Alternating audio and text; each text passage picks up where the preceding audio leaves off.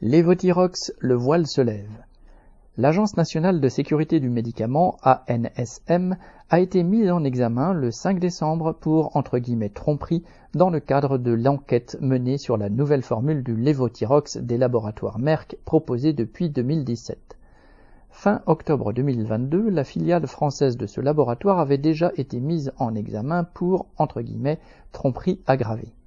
Le lévothyrox est un médicament utilisé dans le traitement des maladies de la thyroïde.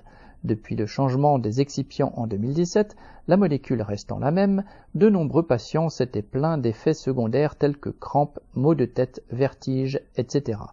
Ils avaient demandé que Merck recommercialise l'ancienne formule. Ce changement de formule avait été agréé par l'ANSM qui valide la sécurité des médicaments et Merck affirmait haut et fort que le nouveau lévothyrox n'était absolument pas nocif et les plaintes des malades parfaitement injustifiées. Tel n'a pas été l'avis du tribunal de Marseille qui avait condamné Merck en 2020 pour entre guillemets préjudice moral et l'avait contraint à indemniser 3329 victimes à hauteur de 1000 euros chacune. Cela contredisait l'avis rendu en 2019 par l'ANSM qui concluait d'une étude sur plus de 2 millions de patients que le nouveau lévothyrox n'avait pas engendré de problèmes de santé graves. Entre-temps, l'ancienne formule du médicament avait été partiellement remise en vente.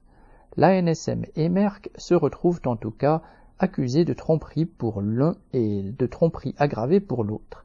Voilà au moins un scandale sanitaire qui ne passera pas complètement sous la table et qui met en évidence les responsabilités du laboratoire, l'un des plus puissants au monde, et de la NSM chargée de défendre la santé des patients, mais que l'on a vu soigner davantage la santé des profits des industriels.